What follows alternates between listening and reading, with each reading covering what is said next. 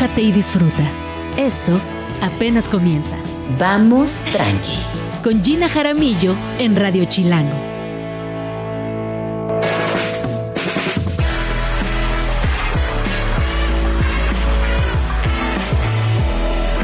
Muy buenos días, bienvenidos a Vamos Tranqui. Son las 11 de la mañana en punto. Yo soy Gina Jaramillo y como todas las mañanas me da muchísimo gusto saludarles y también acompañarles donde quiera que se encuentren. Es jueves, estamos a un pasito, estamos a horas de que inicie el fin de semana, el fin de semana que además será eclipsado literal por un fenómeno natural espectacular. Eh, ha sido muy lindo ver cómo las personas se empiezan a involucrar con esto que sucederá, sobre todo en la península eh, yucateca, pero que también aquí en la Ciudad de México tendrá presencia y bueno, ya me contarán cómo se están preparando ustedes, chilangues queridos, para este eclipse y también qué recuerdos tienen de aquel eclipse que sucedió en los años 90 en la Ciudad de México.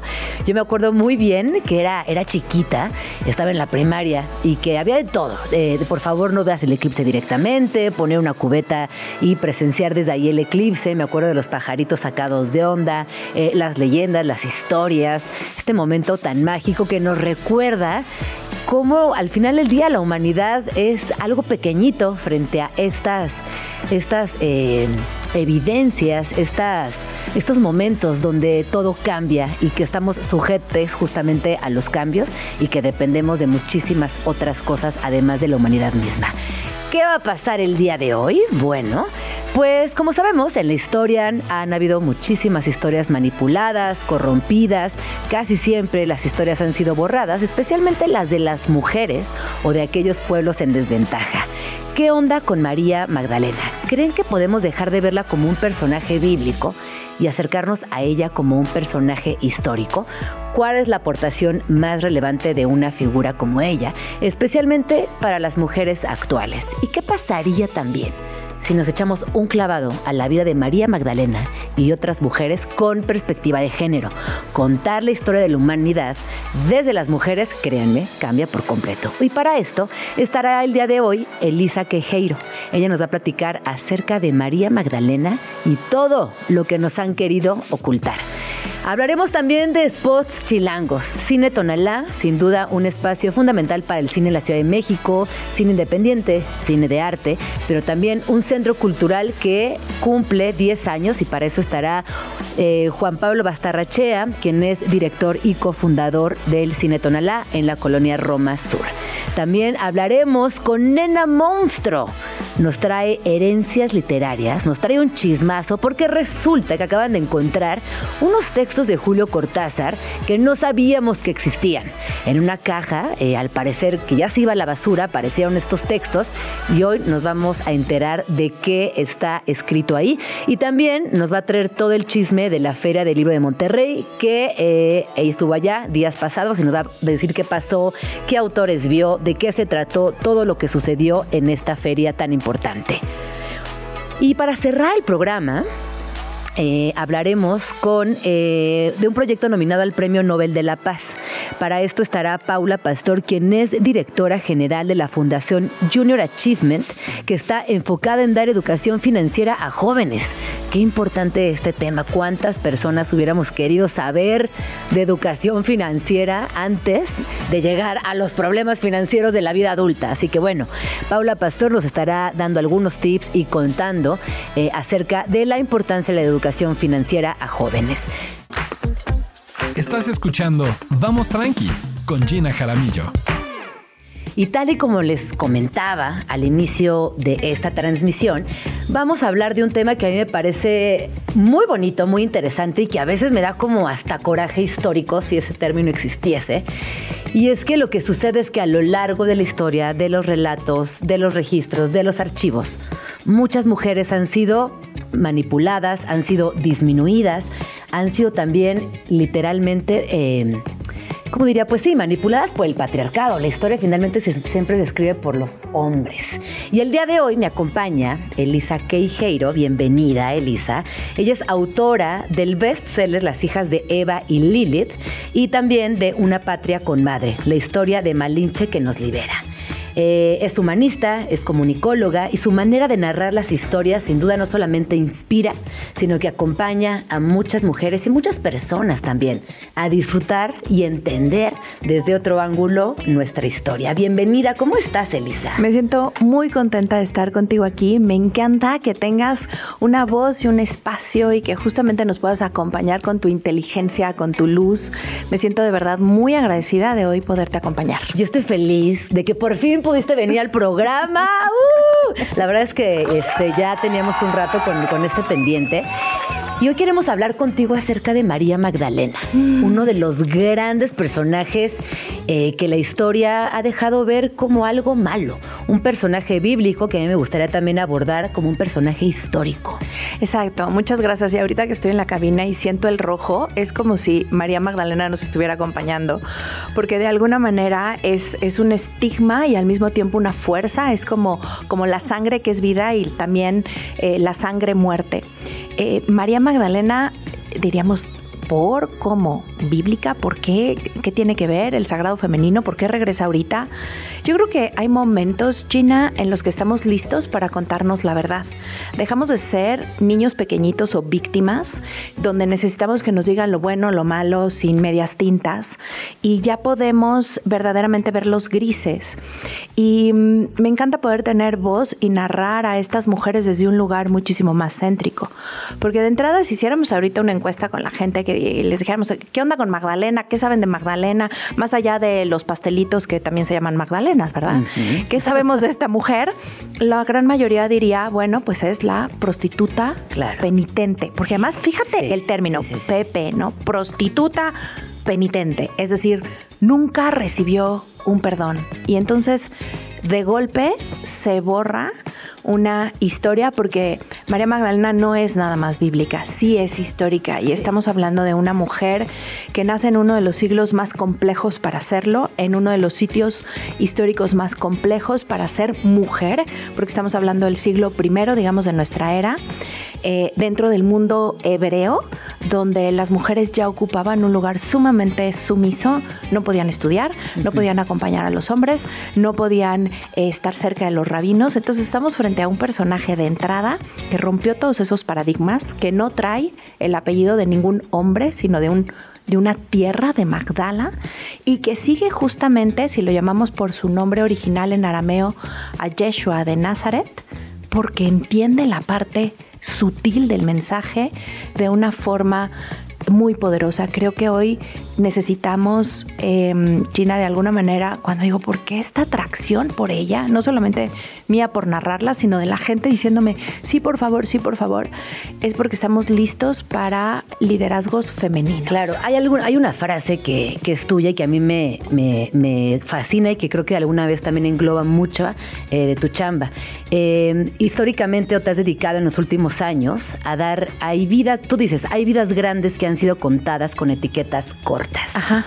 A mí me parece que esto es increíble porque de entrada la forma en la que tú estás narrando está quitando etiquetas, estás yendo directo a hablar de la persona, de lo que fue, de lo que hizo, más allá de la etiqueta de mujer, más allá de la etiqueta de prostituta, entre comillas, más allá de la etiqueta de madre, más allá de la etiqueta que queramos ponerle. Cuéntame un poco a través de ti cómo ha sido también darle voz, nuevas voces a estos personajes en este caso a María Magdalena. Eh, mira, yo creo que desde esencias femeninas como Eva o Lilith, que es el primer libro que escribo, que, la culpable y, la monstruo, ¿no? La, la, diabólica que no fue, fue la primera mujer que dejó un nombre. Que además con ese libro hubo una revolución, salieron muchas conversaciones, es un libro que es un bestseller.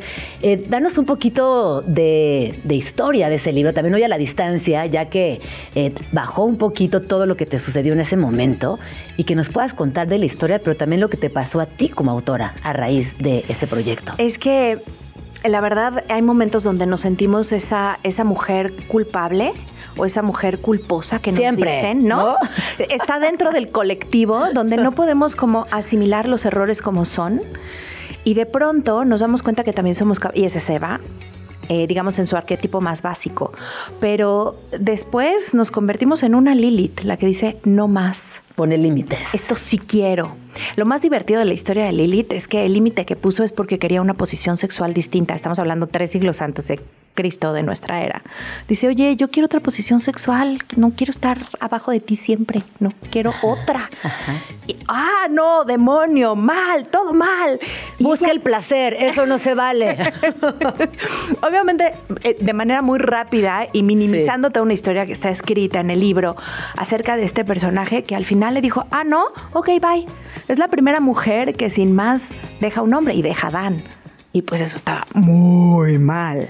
Si vamos viendo desde la mirada masculina narradora de la historia, eh, hoy tenemos la posibilidad de tener una mirada ecualizada eh, para esto y darnos cuenta que nosotros podemos ser Eva, nosotros podemos ser Lilith. Y lo más lindo, por ejemplo, en el, en el siguiente libro, que, en el siguiente libro, que es Una patria con madre, es qué pasó con Malinche. Que es otra mujer que ha sido... Eh, yo creo que muy maltratada por la historia, siempre ha sido con ojos de traición, eh, con ojos de sumisión, y en realidad fue una mujer que, a ver, era políglota, era una chava que tenía estudios, era una mujer que tenía una capacidad, un don de gente, que creo, que pocos, eh, pocos personajes en la historia tienen todas estas características reunidas. ¿Por qué? ¿Qué pasó ahí? ¿Por qué señalamos? Es más, hasta la palabra malinchista. ¿Qué pasa ahí con la malinche? Nosotros traicionamos a la malinche, no ella nosotros.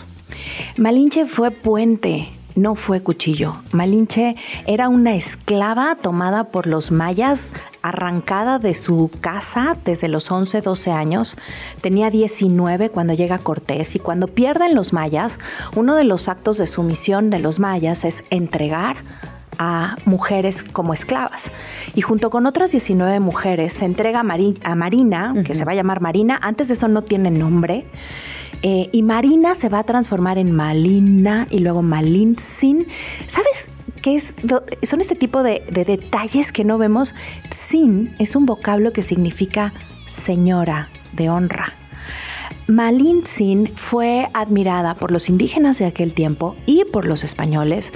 Fue una mujer que en medio de las circunstancias más difíciles puso su voz al servicio del entendimiento, eh, eh, traducía e interpretaba las necesidades de los indígenas y también de los españoles, porque lo que no quisimos narrar como niños chiquitos víctimas, lo que no quisimos narrar es que cientos, miles de pueblos indígenas, de los de indígenas con sus pueblos y sus estaban verdaderamente eh, eh, fastidiados y no podían más con la opresión que recibían de los aztecas. Entonces se unen a Cortés pensando que va a ser lo más conveniente para ellos. Sabemos el desenlace de la conquista. No estoy en ningún momento negando que la conquista fue un parto doloroso, sangriento, difícil, pero de ahí nacimos tú y yo y lo que somos los mexicanos y ella permitió dentro de todo el diálogo. Entonces creo que los mexicanos estamos también en un buen momento de contarnos la historia centrada porque nos estamos perdiendo una madre de carne y hueso con unas cualidades que tú acabas de mencionar extraordinarias. Extraordinarias. Para mí es una historia fascinante y sin duda hoy en este ejercicio de reivindicar la historia, revisarla con, con otra perspectiva, tenemos al alcance historias nuevas. Y no desde el enojo, yo también era una invitación a revisar esta historia, no con enojo, sino con curiosidad. ¿Qué pasó? ¿Por qué nos perdimos tantos años de esto? ¿Qué podemos aprender desde este nuevo lugar? Oye, y regresando a María Magdalena, a ver, como la gran pregunta, si fue una mujer inteligente, extraordinaria, rebelde, que resistía, ¿en qué momento se convirtió en una prostituta? es que es, es, que es, que es increíble. y no solamente eso, porque también si nos vamos a la base, eh, digamos que nosotros podemos estudiar a María Magdalena desde el punto de vista histórico y su legado, y también desde el punto de vista obviamente bíblico. Los cuatro evangelios, estamos hablando de la Biblia formal, católica, eh, eh, autorizada, igual que la protestante o la judía. María Magdalena, bueno, la judía en su, en su Antiguo Testamento, María Magdalena es la apóstol de apóstoles. Es la gran amiga. Mm. Es la primera con la que se encuentra eh, Jesús de Nazaret, Yeshua, y es la última, es la única, Gina, que no lo deja. ¿Pero eran pareja? Mira, esa es una de las, digamos, de las narraciones que se tratan de volver leyendas en el presente. eh, tratan de hablar como de un amor carnal porque necesitamos meterlos ahí. ¿Qué más da? Claro. Lo que es importante es el legado que hicieron juntos. Y obviamente en el estudio que estoy haciendo saco de dónde vendría esta premisa de si fueron o no fueron pareja. Pero primero Pues del amor romántico, ¿no? Como de la occidentalización y, y la, la romantización de los vínculos sexoafectivos, que es eh, como el gran castigo occidental No, para mí. Y además como si en eso pudiera terminar una mujer. ¿no? Ajá. Y O como si solamente esa fuera su función. Exacto. O solamente por ser pareja de, entonces por eso estaba ahí parada. Es que es muy Mm. siniestra cualquier interpretación en esa línea. Exacto.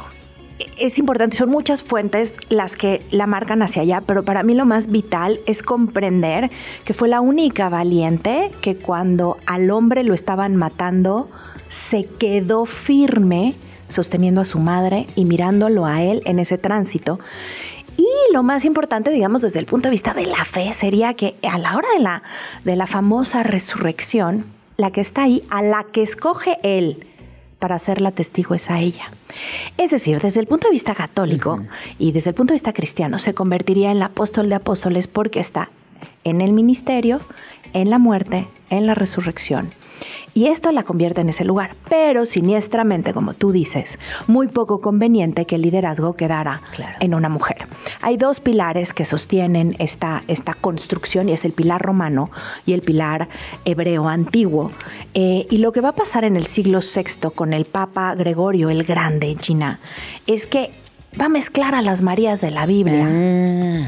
Y en una homilía... ¿Esto es- cuándo? A ver, porque estoy tomando nota para regresar ahí. A ver, En tenemos el, pilar romano y tenemos el, pilar, hebreo, antiguo. antiguo, los cuales para ninguno de los dos iba a ser conveniente que el liderazgo de esa nueva forma de pensamiento, porque no era una iglesia, fuera una mujer.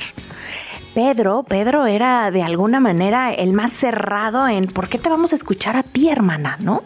Y María Magdalena así de ¿cómo no me, cómo no me van a escuchar? ¿Por qué me están juzgando en este momento? Lo que es muy lindo es que estamos listos para recibir textos nuevos y en 1896, 1896 aparecen los evangelios de María Magdalena. Es de verdad toda una aventura para que esos evangelios se pudieran publicar. Hoy los tenemos al alcance y con buenas traducciones, directo del copto o del griego. Pero después, China, en 1945 van a aparecer otros textos en el desierto de Egipto, guardados por unos monjes que deciden no quemarlos cuando se dice cuáles van a ser los textos verdaderos y los que sí sirven y los que no. Ellos dicen, yo no puedo quemar esto, lo esconden y cientos de años y miles de años después aparecen. Y en esos evangelios está la voz de Felipe y la voz de Tomás, entre otros, que también son eh, discípulos. Oye, pero ¿por qué nunca supimos esto? Yo no, a ver, yo nunca había escuchado esto que estás diciendo en este instante. Es que eso es lo que pasa. ¿Sabías que incluso de lo que te estoy hablando, que Gregorio el Grande, que, la, que es el que la convierte en prostituta eh, penitente, después la misma iglesia ya pidió perdón? Ah, como hay perdón por ocultar información este, fundamental. En el 69, en el 83 y en el 2016 le regresan su lugar. ¿Quién sabe?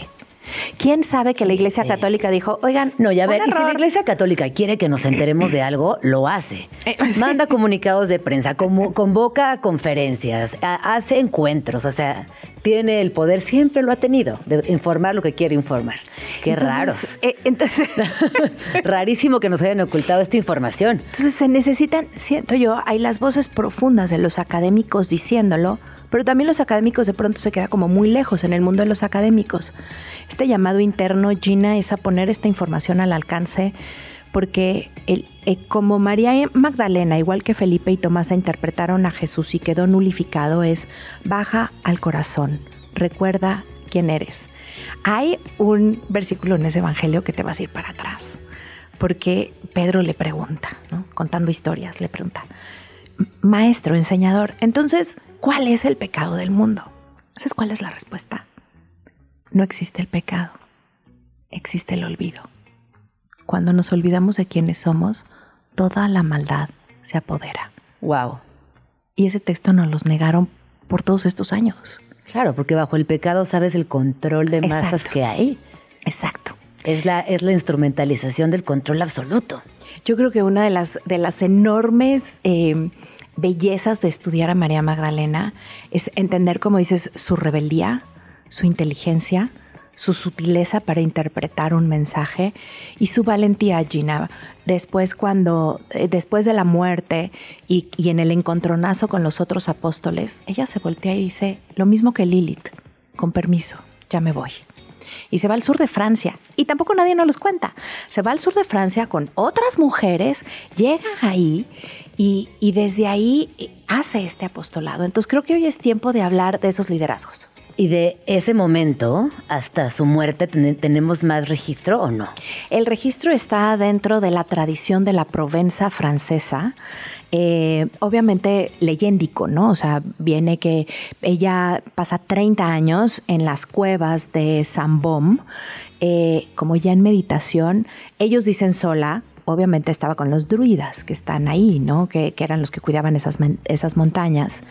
Y cuando muere, eh, muere en San Maximín después de haber dejado un legado profundo en ese primer siglo, ¿no? Radio Chilango. Elisa, estábamos platicando acerca de María Magdalena y como si bien la historia que tenemos de ella no es la historia completa.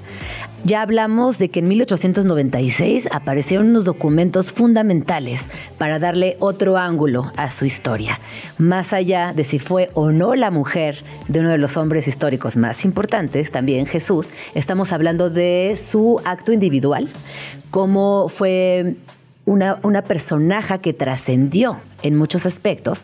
Y ahorita en el, en el corte yo te platicaba de Red Tent, esta serie que, que, vi y que me pareció espectacular porque habla justo ¿no? del rojo, de la sangre, de...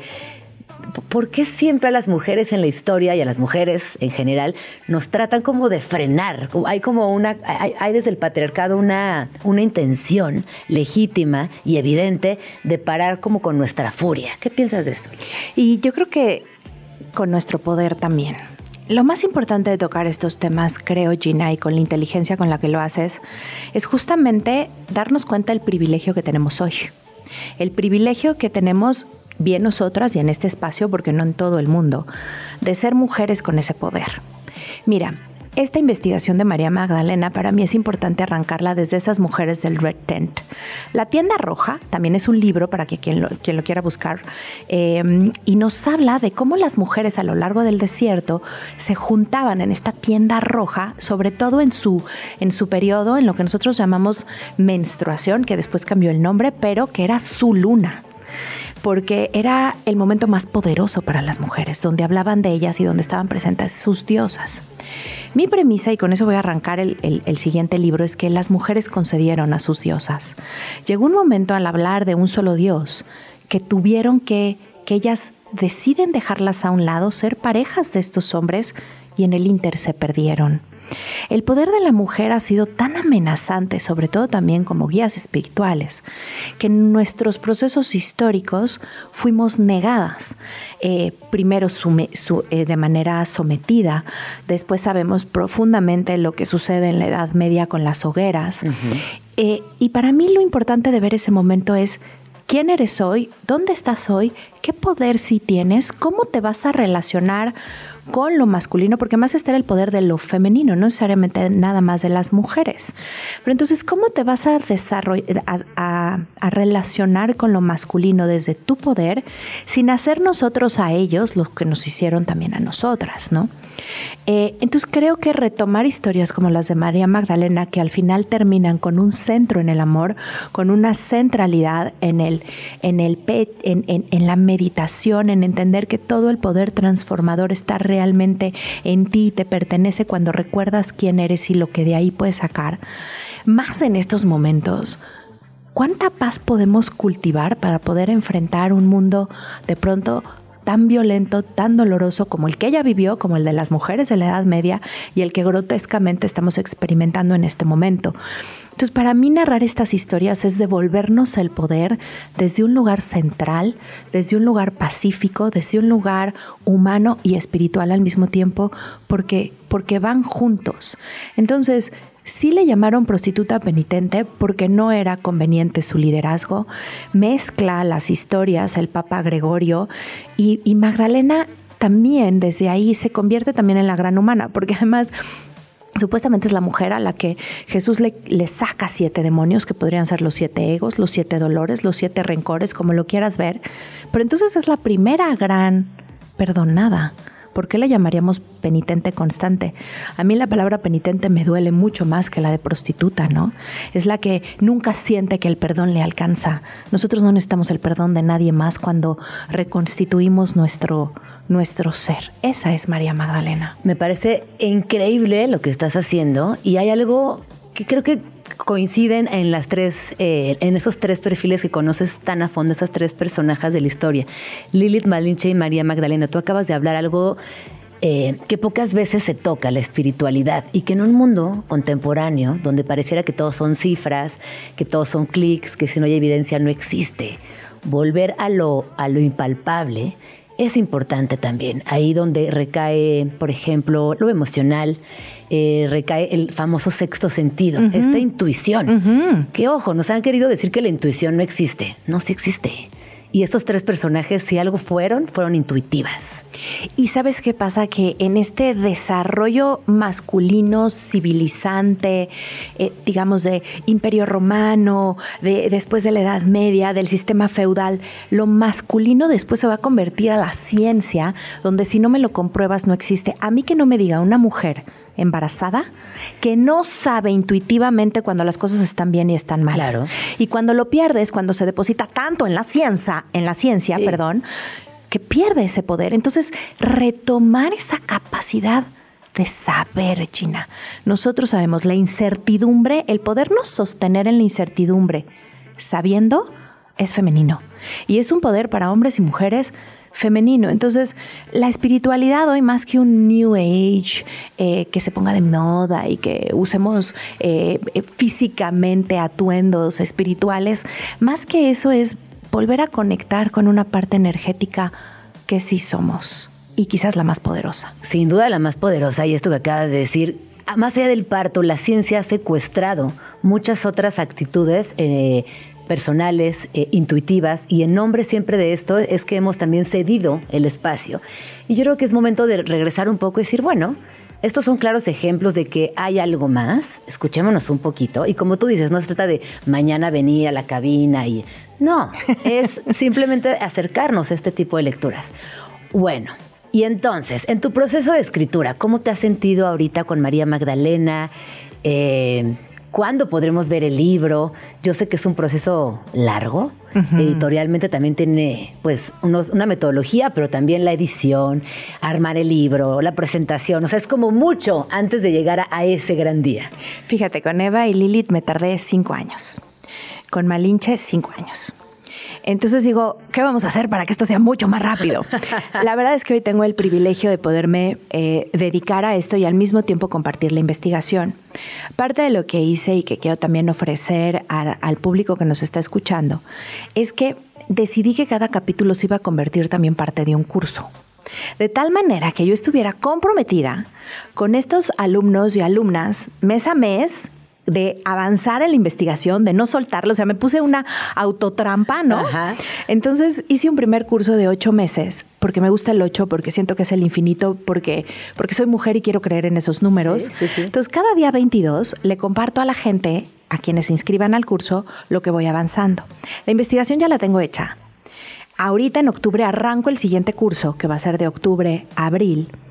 Em, y traigo a María Magdalena en la piel justamente también porque era una mujer judía israelí que sale en un proceso de guerra de ahí para irse a Francia. a veces pareciera que las cosas no cambian. Es, es, como que no aprendimos de la historia nada. Dices, ¿es en, ¿es en serio que estamos regresando y peor al punto número uno? Entonces hoy para mí tomarla a ella es un proceso de poder compartir luz, de no quedarme nada más con la escritura yo solita, que es lo que viene ahorita. Digamos que yo a partir de este mes tengo el compromiso de cada mes sacar un capítulo, pero al mismo tiempo hacer este eh, platicar aquí ha sido una delicia, pero se dan cuenta que quedan como cosas sueltas. Entonces, en este curso vemos el contexto histórico, cuando las mujeres soltaron a sus diosas, qué pasó, eran sacerdotisas, no eran sacerdotisas, de qué manera, cómo se encuentra con Jesús.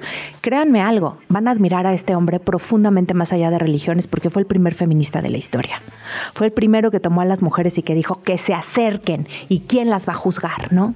Entonces, eh, también ver el contexto religioso y después ver el contexto espiritual, que es el legado de María Magdalena. Lo vamos viendo mes a mes y yo ahora estoy comprometida a cada mes Me sacar un capítulo. Oye, ¿y estos cursos son en línea? Son en línea. Ah, son en línea. Son en línea todos los días eh, y lo hago en dos horarios, pensando en toda la gente. eh, los días 22 a las 7 de la noche y los días 23 a las 12 del día. Me dirás 22, ¿por qué? Porque el 22 es el día de María Magdalena.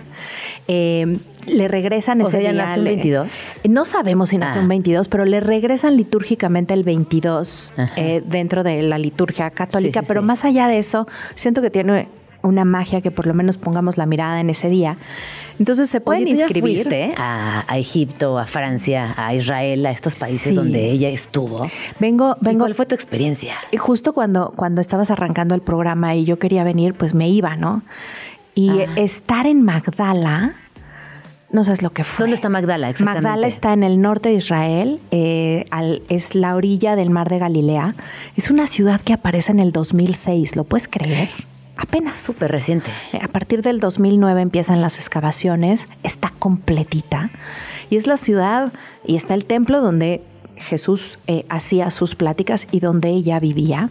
Entonces ahorita tengo obviamente un profundo dolor por toda la gente y por todo lo que está pasando ahí, porque pude meter mis pies ¿no? en ese mar y ver esa parte pacífica y justo en el desierto del sur acampamos en una tienda roja, 15 mujeres. Caminar esas tierras es traerlas conmigo eh, más allá de, de los conflictos políticos y dolorosos de ahorita. Y me fui después a Egipto a entender a los coptos que salvaron el texto de María Magdalena, que es una belleza. Y llegar al sur de Francia es, mira, María Magdalena está en el sur de Francia como Guadalupe en México. No importa qué religión Sí. seas, Guadalupe Sí, está sí, presente. Sí, sí, sí. Igualmente pasa en el sur de Francia, pero está en las cuevas, está en las montañas, está en los bosques, más que en las iglesias. Entonces, eh, como que traigo ahorita el compromiso de sí escribir, de hacer el libro y al mismo tiempo de compartir esto con la gente ya.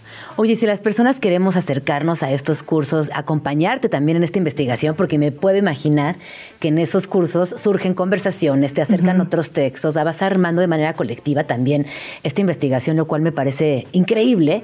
Si queremos acercarnos a este curso, ¿cómo podemos lograrlo? Mira, si entran a mis, a mis redes creo que es lo más fácil porque Elisa Queijeiro ahí estoy y si no también pueden escribir, hay un correo donde se encuentra toda la logística del curso que es asistente arroba elisa.mx, asistente arroba elisa.mx o en mis redes entren y ahí dices quiero entrar al curso. De hecho, me pareció importante hacer como una masterclass, una open class, así una clase abierta para decir de qué va antes de que digas, oye, me voy a aventar ocho meses de curso.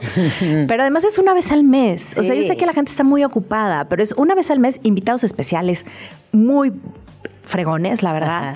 Entonces, el próximo lunes, Gina, el 16, a las 7 de la noche por Zoom, gratis, voy a dar una clase para explicar de qué va y que la gente diga, sí me quiero sumar, no me quiero sumar, y que podamos hacer también de los investigadores una economía que nos ayuden a seguir escribiendo, que lo hagamos juntos y que sepan qué pasa atrás de la vida de una escritora mientras esto va sucediendo. Me ¿no? parece alucinante lo que estás haciendo también, eh, abrirte a- al acompañamiento, como decir, yo comparto el conocimiento, eh, vamos a hacer esto, conozcan, aprendan y luego si todo sale bien, hasta viajamos. Así que me parece que pues, es un proyecto muy bonito. Muchas felicidades también por No, gracias. ya hacer tu tercer libro. Tercer libro.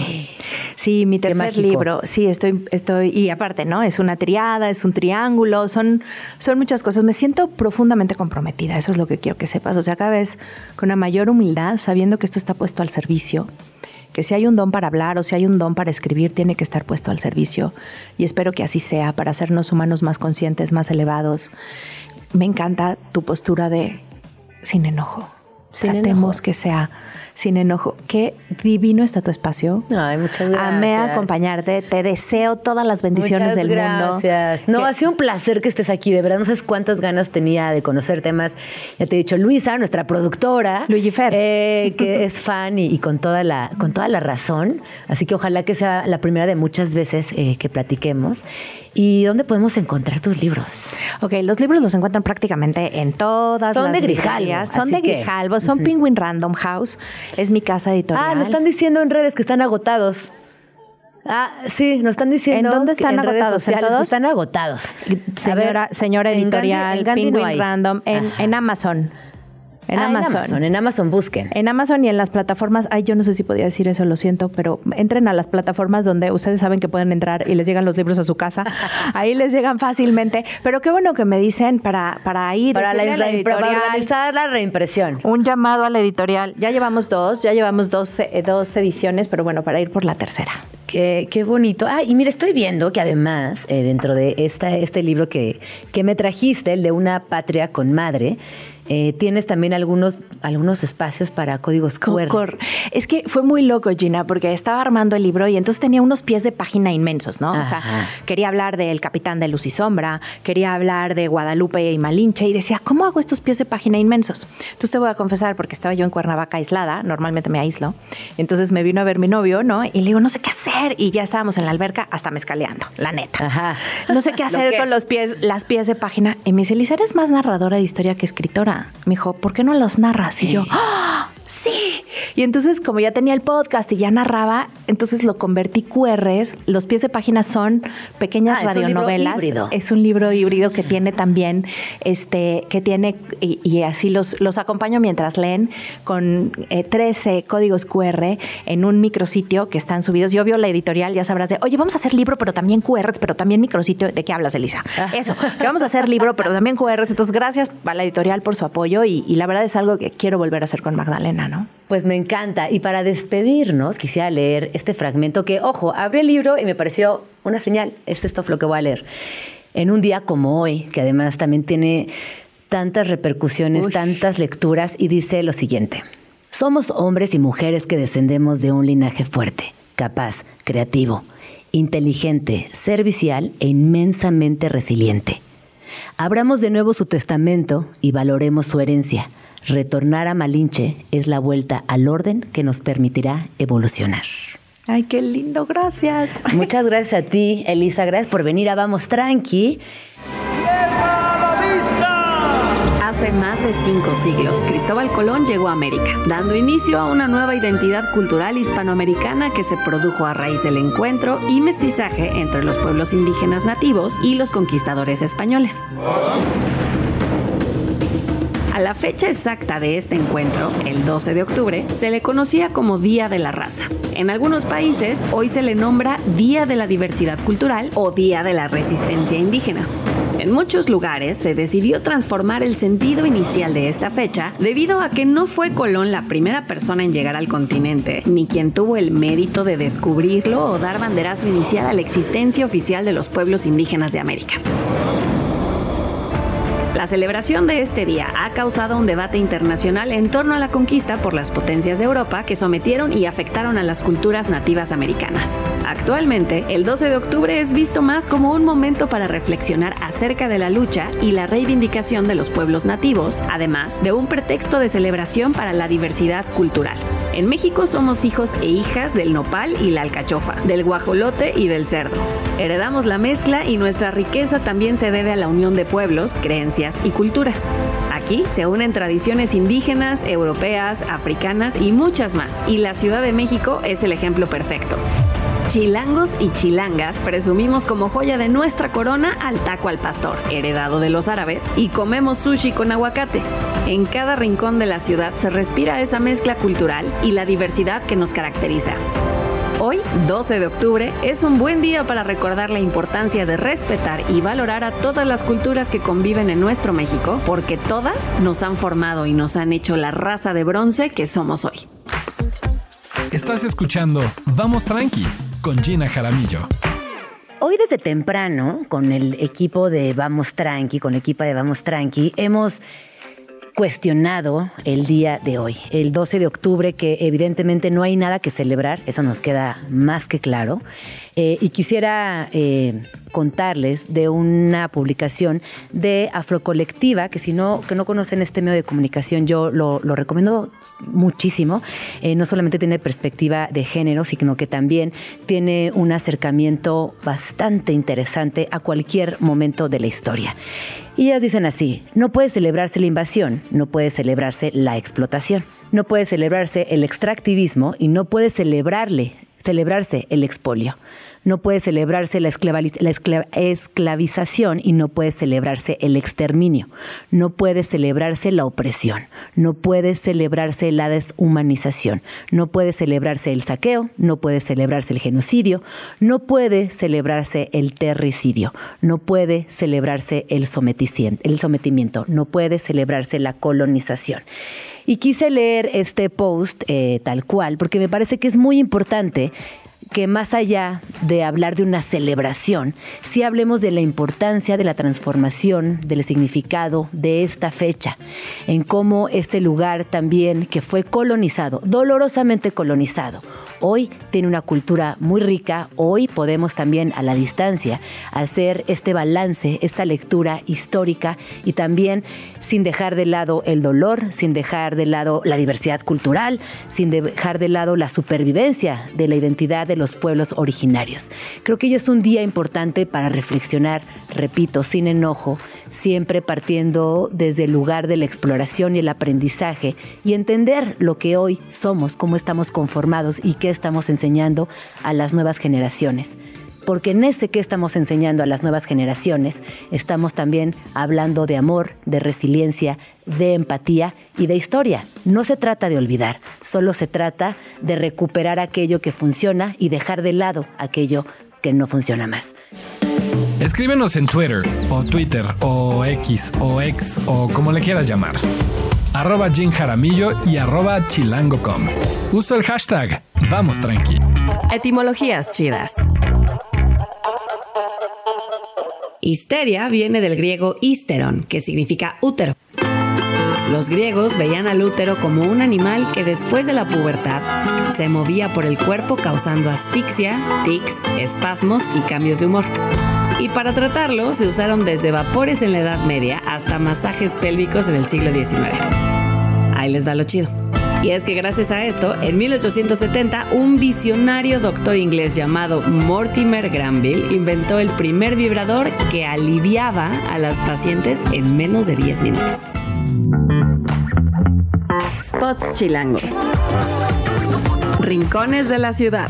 Me da mucho gusto hablar de un espacio, un spot chilango que sin duda eh, no solamente nos brinda mucha alegría, siempre nos recibe con los brazos abiertos, tiene una programación increíble y es el Cine Tonalá, ubicado en la Roma Sur, que además ya tiene 11 años de existencia, lo cual es un montón para un proyecto autogestionado, independiente y dedicado al cine.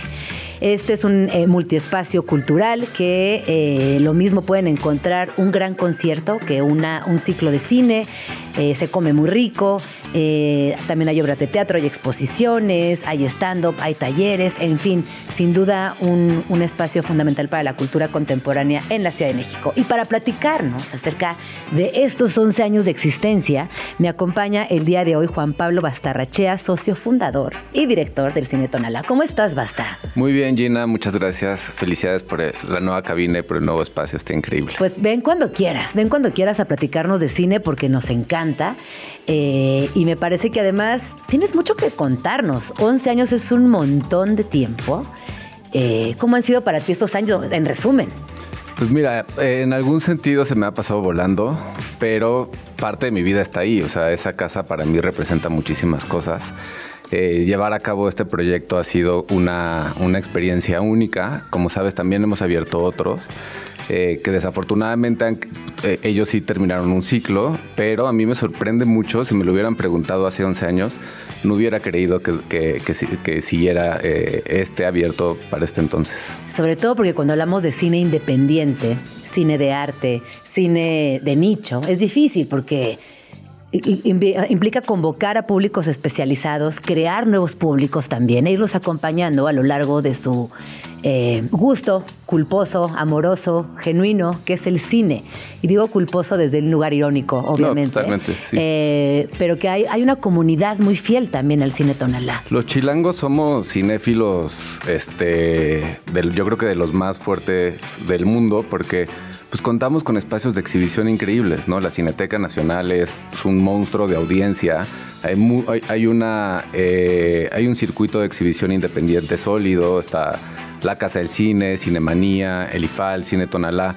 Entonces realmente los, los chilangos somos yo creo que de los más privilegiados a nivel mundial y aquí se estrena pues una gran variedad de películas independientes del mundo.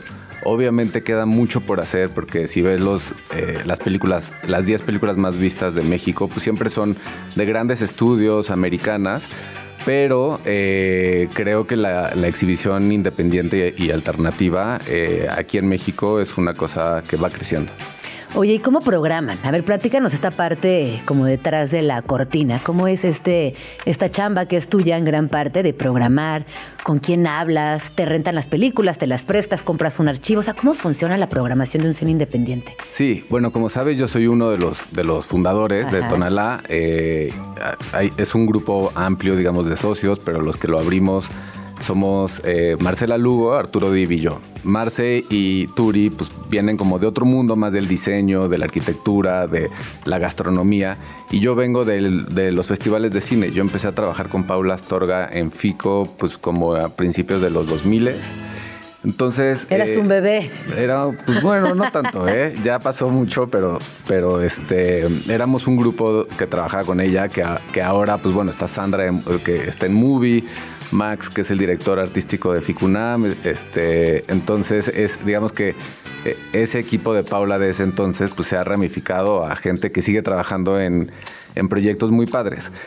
Y mi lógica de, cómo eh, programar una sala de cine viene del mundo de los festivales, no viene de la programación como lo hacen las salas comerciales, que es un Excel gigantesco y que tienes una película que si no tiene buen desempeño, pues la quitas. Nosotros lo que intentamos es que las películas tengan un encuentro con el público pues un poquito más alargado, que este, hacer muchas cosas alrededor, como lo hacen los festivales, eh, funciones con talento, eh, puntos de encuentro, eh, y así es, es como un festival, digamos, permanente. Es como también la humanización del cine. Hay, hay, una, hay una cosa que cuando tú vas al cine comercial, grandote, como crecimos en, en, en, la mayoría de los países, tú vas al, al cine, le dan play a la película y tú en tu asiento contemplas me parece que en Cine Tonalá siempre hay una apertura al diálogo. Puedes conocer al director, te puedes acercar al programador, eh, puedes comer ahí, lo cual también genera comunidad. Esta humanización del cine me parece que es ese extra que también tiene el Cine Tonalá. Sí, la experiencia social alrededor de la película. Y bueno, sobre cómo programamos, eh, hay un equipo de programadores que son súper buenos, eh, liderados por Ernesto Martínez Agraz. Él es el programador, digamos, de Tonalá. Yo trabajo con él. Eh, muchas ideas, pero junto con él hay otro equipo, ¿no? Este, Martín Valencia, Rafa, que está en taquilla y que también hace redes sociales, el, proyeccionista eh, Isaac, y entre todos, pues la verdad es que eh, vamos trabajando la programación mes con mes, aunque siempre hay algo que entra como de último momento, por ejemplo, este Vincent Moon, que es el, este artista francés que hace pues un poquito magia, eh, alquimia entre cine y, música, este, eso llegó como con muy, poquito, muy, poquitos días. Y creo que lo bueno de tener un espacio, eh, pues como el nuestro es que es la flexibilidad, ¿no? Claro, la improvisación, que pareciera que en, la época contemporánea está prohibida la improvisación, todo tiene que ser planeado, medido, eh, eh, cliqueado y eh, escrito en un Excel y la improvisación me parece increíble, que puedan manejar el espacio también desde ahí, la sorpresa, sí. y, habla que la gente responda y vaya también. Sí, sí, sí, y tuvimos dos shows, uno tuvo como media sala, el otro sí estuvo sold out, la gente salió muy eh, conmovida. Y la verdad es que como vamos trabajando la programación con un mes de anticipación, generalmente este, se suman, se quitan cosas y hay de repente sorpresas el tiempo se vuela para nosotros. O sea, como que no, de repente ya em, eh, empieza enero y de repente ya estamos otra vez en diciembre. Digo, sé que De repente estamos celebrando 11 años del cine Tonalá. De repente estamos celebrando 11 años, pero pues sí, muy, muy contentos, felices y para mí lo más importante de Tonalá es el público pues, que nos visita y también el, el equipo de trabajo que, con el que contamos. Oye, dime una cosa, en estos días de celebración, ¿qué va a estar pasando en el cine? Pues mira, hoy estrenamos una película que nosotros distribuimos. Nosotros empezamos a distribuir, eh, pues como al año de abrir Tonalá, porque de repente habían películas que queríamos programar y que no tenían distribuidor en México. Ah, mira, qué interesante. Entonces la primera vez lo hicimos con una chica, una chica regresa a casa sola de noche, que es de Ana Lili An- Animpur. Es una película de terror que seguramente has visto, es de esta vampira como con playera blanco y negro, de playera de, de rayas, Sí, sí, sí, este, con música increíble, muy onda Jim Jarmusch al principio. Y eh, esa fue nuestra primera película que estuvo en la Cineteca y en otros espacios. Eh, generalmente cuando distribuyes, lo distribuyes por un periodo de tiempo. Entonces esa película ya no está en nuestro catálogo de distribuidores. Este año nos buscó una productora americana que se llama Elizabeth Woodward, que vive aquí en la Ciudad de México, llegó recientemente, digamos, y ella quería hacer una, un pase, una proyección nada más de una película que ella produjo que se llama, nosotros en México le, le pusimos Te pareces a mí, el título en inglés es You Resemble Me, y es la ópera prima de Dina Amer, que ella era una eh, host de Vice, de las noticias. Ajá. Y hace años, en, en los ataques te- terroristas de París, eh, cuando lo del Bataclan, Ajá, sí, sí, sí. ella era host de Vice y le tocó dar las noticias en el lugar y se dio cuenta, con como pasaron los días, que, que- que había dado un fake news sobre una de las personas que estuvo ahí. Y ella, eh, digamos que se obsesionó un poco con, con- con este suceso y quiso hacer una película al respecto. Eh, entonces es una película muy interesante que habla pues un poco como de, de las distintas narrativas acerca de, del terrorismo y del odio y de cómo de repente la sociedad expulsa a ciertas personas por, por prejuicios.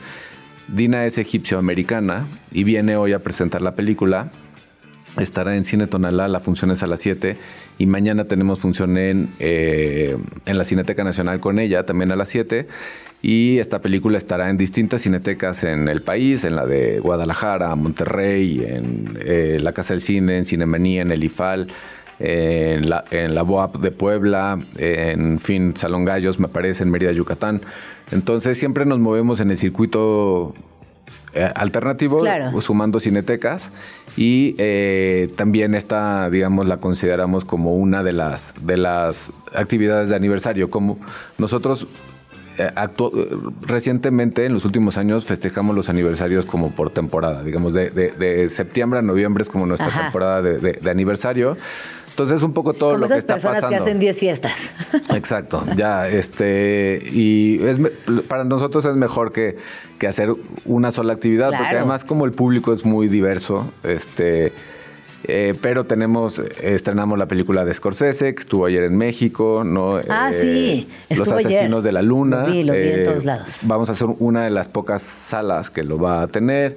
Eh, vamos a tener eh, temporada de huracanes de Lisa Miller a final de mes. Que, es Que un- vi el tráiler y el tráiler- alucinante. El libro, es espectacular. el de libro es espectacular Melchor. y no me puedo imaginar el, el, este, lo complicado de hacer una adaptación de ese libro, manteniendo el ritmo, los personajes, todo. Pero Elisa es una gran directora y estoy seguro que va a ser una cosa muy ¿Esto cuándo es? Finales de, de... Porque se estrena en Morelia y inmediatamente después se estrena con nosotros.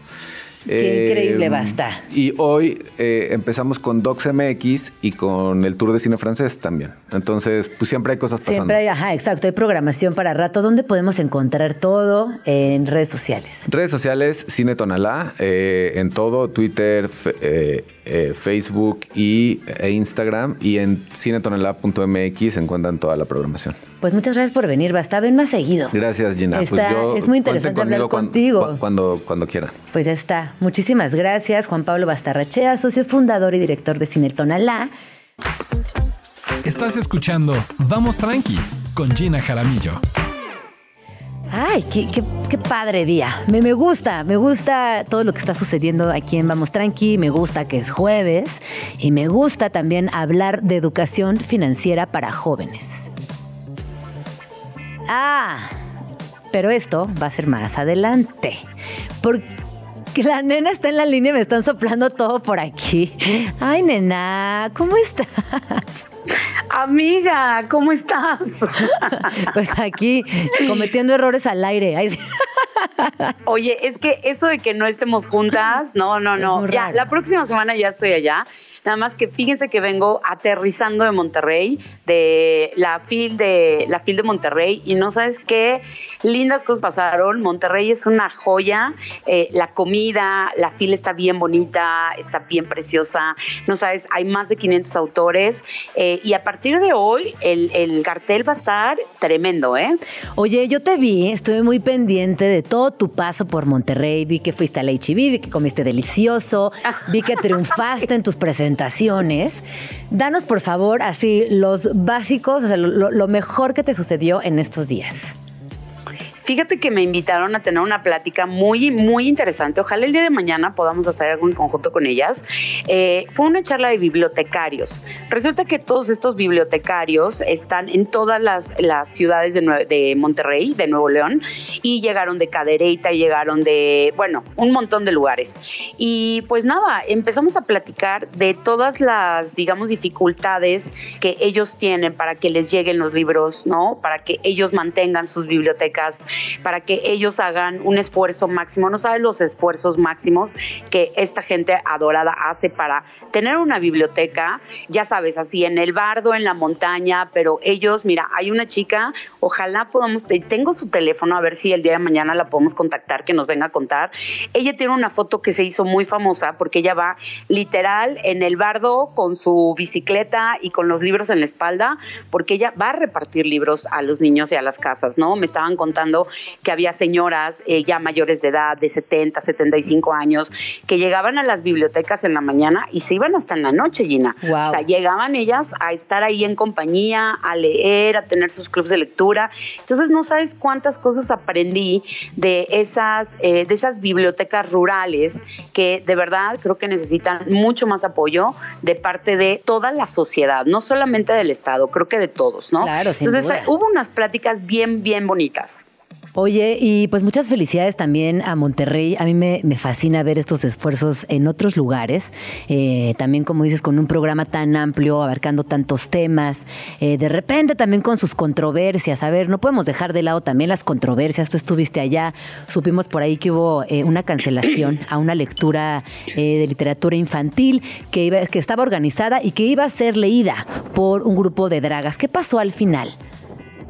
Fíjate que al final pasó algo muy interesante porque muchos de los autores, yo estuve en una mesa presente el martes en la noche que estuvieron Gabriela Wiener, Dolores Reyes y María Fernanda Ampuero. Imagínate esa mesa, Mesón.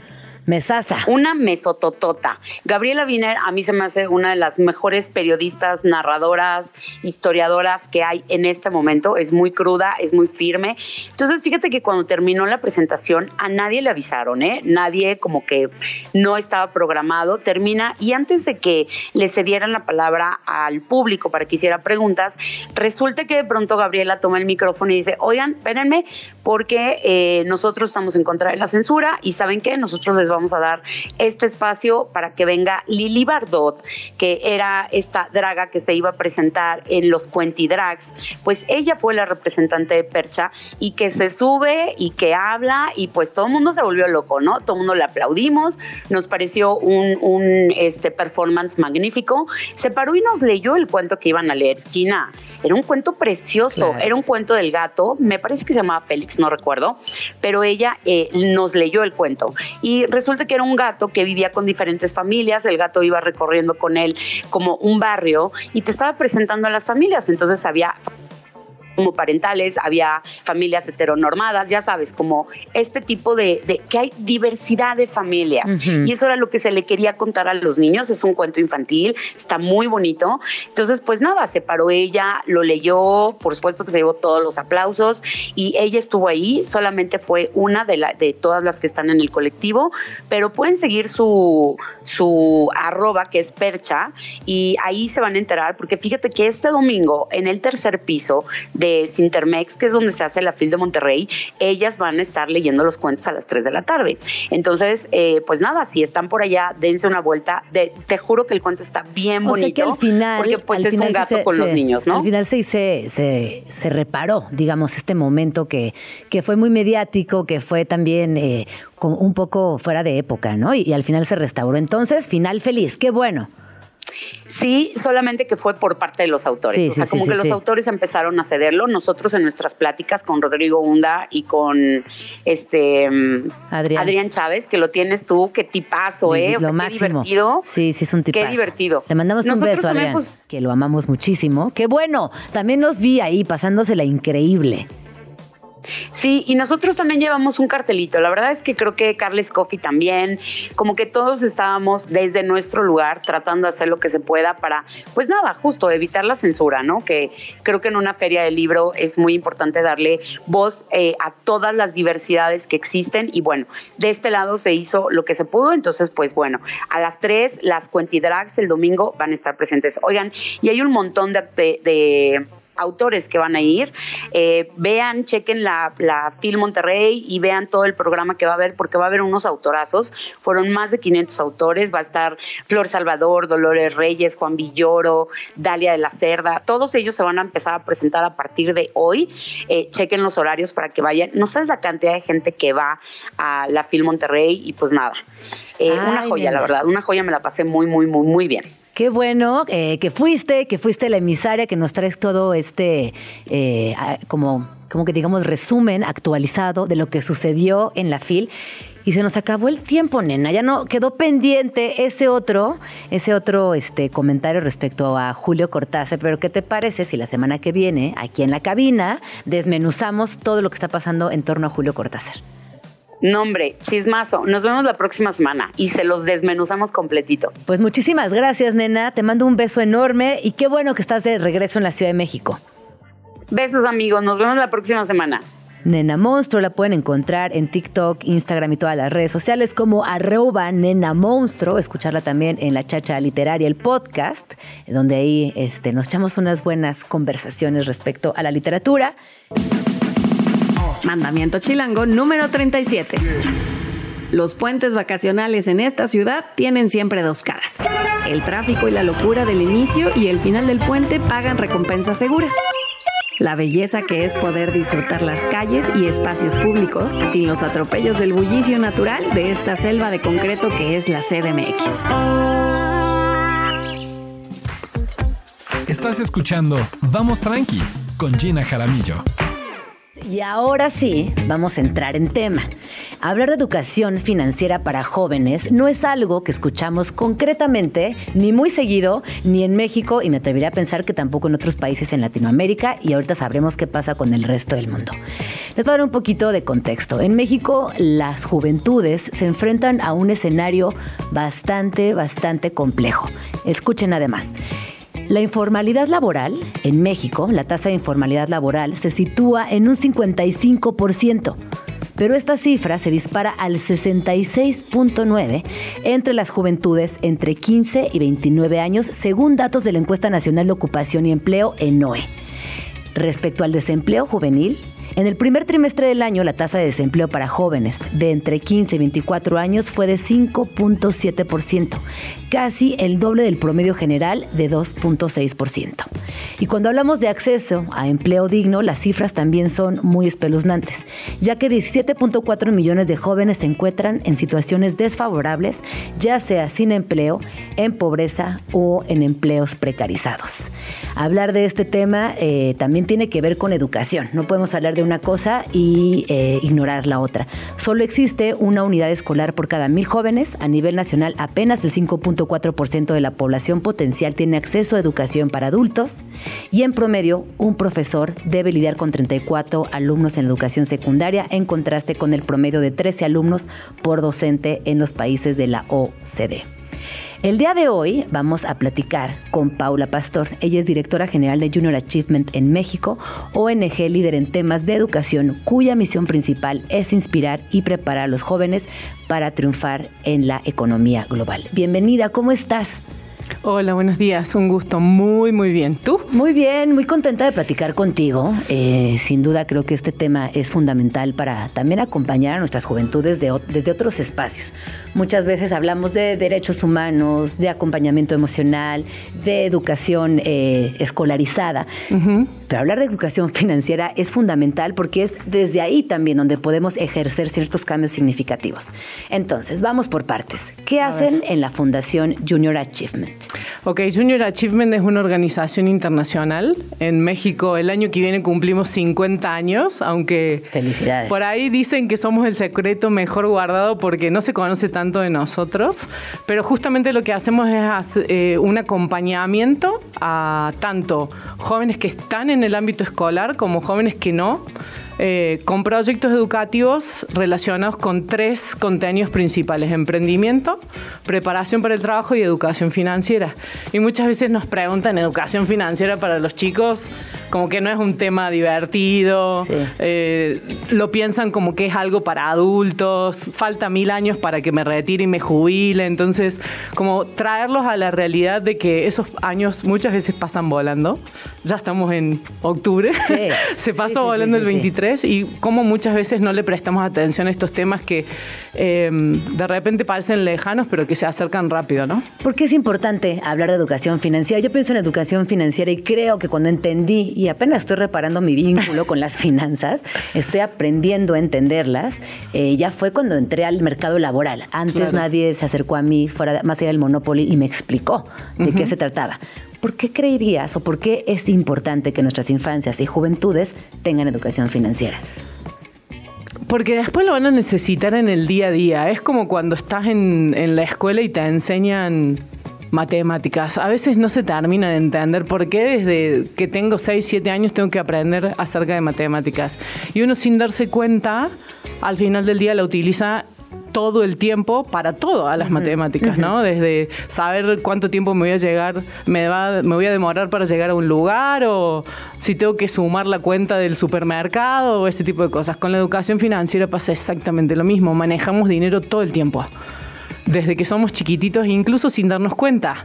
Entonces, si no sabemos cómo tenemos que manejar el dinero, que es el bien que representa esta, esta educación financiera, después es difícil que, que tengamos este hábito construido de ahorro, presupuesto, entender cómo funcionan las finanzas, entender cómo funciona el crédito, por ejemplo. ¿Quién no, tiene una tarjeta de crédito hoy en día? Emprender, Y- reclamar un sueldo justo. la mayor cantidad de gente ni sabe cómo ni cómo utilizar estas herramientas específicas que son parte, como te digo, de la vida cotidiana, ¿no? Sí.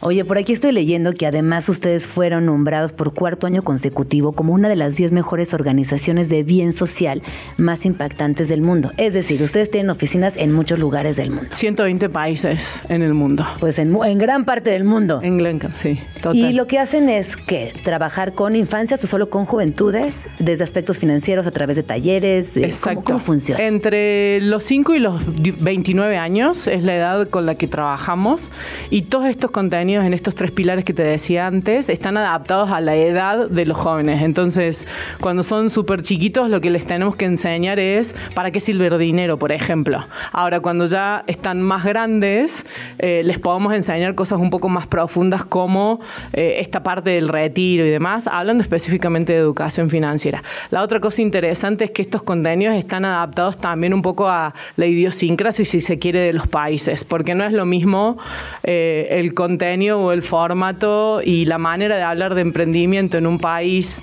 de repente que tienen un, un- un perfil más culturalmente hablando socialista que uno más capitalista, digamos, ¿no? Tenés que como acomodar un poco ahí los contenidos, pero al final del día eh, en todos lados funciona más o menos de la misma manera. No, por supuesto. ¿Y qué es exactamente lo que promueven o qué, o qué proyectos activan? Eh, como para materializar eso que tú cuentas de cursos y demás, ¿qué proyectos activan? Mira, es importante que la comunidad, los jóvenes en general, entiendan que cualquier proyecto que ellos desarrollen va a tener un poquito de estas tres áreas que te decía antes. O sea, muchas veces se cree que el emprendimiento es una cuestión 100% económica.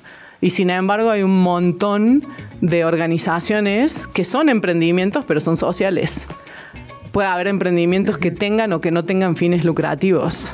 De hecho, hablando etimológicamente de la Ajá. palabra emprender, era, estaba relacionado con hacer viajes, ¿no? De cómo uno se preparaba para emprender un viaje o Una para aventura. llegar, una aventura, sí, correcto, sí. llegar a un lugar de destino, ¿no? Entonces, ¿cómo vamos combinando todos estos conocimientos y estos conceptos para que los jóvenes los, los entiendan? Y así, con esos conceptos, se arma un, un trayecto educativo, ¿no?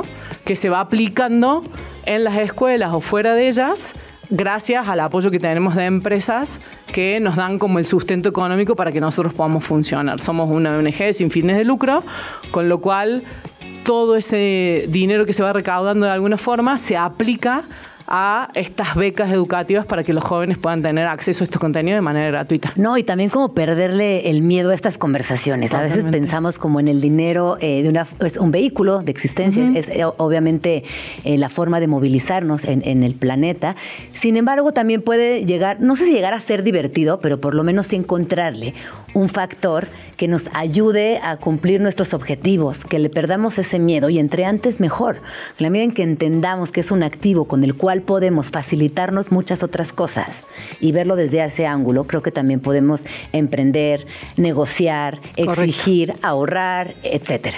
Al final del día también es información, ¿no? Cuando hablamos, por ejemplo, de, preparación para el trabajo, que era otro de los temas que, que comentabas al principio en las estadísticas, yo creo que hay mucha desinformación de parte de los jóvenes en términos justo de lo que acabas de decir, de cuáles son mis derechos laborales, qué, puedo pedir, qué no, qué me corresponde y qué no. Y definitivamente la cuestión económica está relacionada con ese tema. No, porque también yo creo que emocionalmente, y yo lo veo aquí en el programa, porque abordamos muchos temas, sí me parece que eh, la generación que está enseguida de la mía, incluso la mía, tenemos como una, una, a ver, formulé muy mal esta introducción. Es al revés. Yo pienso en lo que hacían mis papás a mi edad, por ejemplo. Y entonces a mí me devasta saber que no llego ni a la mitad de lo que ellos tenían a mi edad. Es decir, la sociedad ha cambiado integralmente lo suficiente como para sentirnos un poco en desventaja. Y casi siempre tiene que ver con lo económico. No tengo una casa propia, no puedo cambiar coche cada determinado tiempo, mejor no tengo hijas porque las colegiaturas son gigantescas. Es decir, hay una sensación eh, que, de insuficiencia generalizada en nuestras generaciones, que tiene que ver con el dinero. Y quizás si tenemos educación financiera, pudiésemos cambiar ese criterio. ¿Tú qué piensas? Te voy a desmentir un poquito. Venga. Ok. Sí. no quiero ser controversial. No, no, no, qué bueno. Pero a lo mejor eh, creo que es una cuestión de prioridades para nuestros papás, creo que estoy cerca de tu generación, para nuestros papás era muy importante tener una casa, tener un auto, porque eso era lo que les brindaba como mayor seguridad, ¿no? al día o al momento, o incluso estatus, ¿no? Social y, ah, mira que él se compró tal auto y cambió tal cosa en las generaciones nuestras y en las que vienen, creo que las prioridades son otras. Y las prioridades pasan más por vivir una buena vida. Y esa vivir una nueva vida no necesariamente pasa por los bienes materiales específicamente, sino por hacer y alcanzar cosas que ellos tengan como objetivos, que los realicen como personas. Pero para realizar esos, esos objetivos, eventualmente necesitarán administrar y financiarse también esos objetivos y ahorrar para cuando tengan eh, lleguen a la tercera edad y demás. Te pongo otra situación diferente relacionada con ese tema. Cuando yo digo que hace 20 años que trabajo en esta organización, todos abren los ojos. Lo mismo que acabas de hacer vos. Este, y, eso sucede, creo, mucho por esta situación de como del arraigo de la seguridad. ¿no? Yo hace 20 años que trabajo en Junior Achievement y si yo hablo con mi hija, que tiene 17, le digo, ¿te pasarías 20 años en una organización? Ni loca. Y, el ni loca es porque quiero viajar, porque quiero conocer muchas personas, porque entonces estar siempre en la misma organización no me permitiría hacer eso. Y también muchas veces hay que desmistificar esa parte. Digo, antes de trabajar en Junior Achievement México, trabajaba para la oficina regional y viajé un montón. Claro. Y conocí un montón de espacios, un montón de gente, un montón de lugares.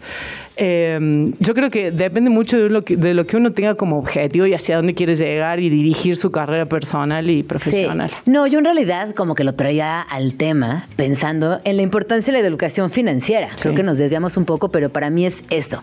No importa cuál sea tu objetivo en la vida, qué sueños, qué ciudades o qué arraigada quieras ser como persona, sí es importante tener educación financiera. Manejar el recurso, educación financiera es saber manejar el recurso que tenés disponible, económico en este caso. ¿Ok? Entonces, si es mucho o es poco, da lo mismo, digamos. Es, es cómo lo manejas y cómo lo administras. Hay momentos en los que de repente, bueno, creo que soy una agradecida a tener una, una posición económica más o menos estable, digamos. Entonces digo, ¿cómo hace la gente que de repente no la tiene? Yo, ¿qué problema sería en mi cabeza tener que estar pensando todo el tiempo si me alcanza para la quincena, si puedo pagar la colegiatura de mis hijos, como decía, así, ¿no? Entonces, el ser ordenado no es algo que todo el mundo tenga como, como habilidad o como capacidad. Y eso también es parte de la educación financiera, no es solo lo conceptual. Claro. A veces es una cuestión de orden y planificación. Sí, bueno, es que también ahí entran otras encrucijadas, ¿no? Como eh, en qué régimen laboral te sitúas, eh, eh, en qué clase económica estás navegando, cuál es la educación. O sea, es que es bien complejo el tema, pero por favor, busquen los cursos, o dan cursos o cómo podemos acercarnos a ustedes. Claro. Eh, hacemos habitualmente cursos durante todo el año, se van abriendo distintos grupos eh, y siempre los comunicamos, en, como son para jóvenes, obviamente a través de redes sociales. Obviamente, naturalmente. Entonces, este, se comunican a través de redes sociales los cupos, los momentos en que van iniciando, los tipos de contenidos. No solamente trabajamos en educación financiera, hay un curso en particular que a mí me encanta, que está por empezar ahora, que se llama Socios por un Día. Yo digo, si yo hubiera tenido 17 años y tenía este contenido, me hubiera solucionado tantas cosas en mi carrera profesional que por eso también decidí estar en esta organización y permanecer o tratar de permanecer el tiempo que me dejen seguir estando por acá. Socios por un Día es un programa que lo que busca es, como dice el nombre, asociar un joven con un profesional del perfil de la carrera que ellos quieren estudiar. ¿Por qué es esto? Digo, tiene dos cosas o te va muy bien y decís, sí, el periodismo es lo mío, me quiero pasar todo el día en la radio, ¿eh? o decís, ah, no, no era lo que imaginaba. Y loca me meto adentro de un estudio a entrevistar gente y a hacer investigación periodística, ¿no? Entonces creo que desmitifica un poco también esto de las profesiones, lo que los chicos imaginan, ¿no? Porque, claro, todo el mundo cuando son chicos quieren ser astronautas o jugadores de fútbol, ¿no?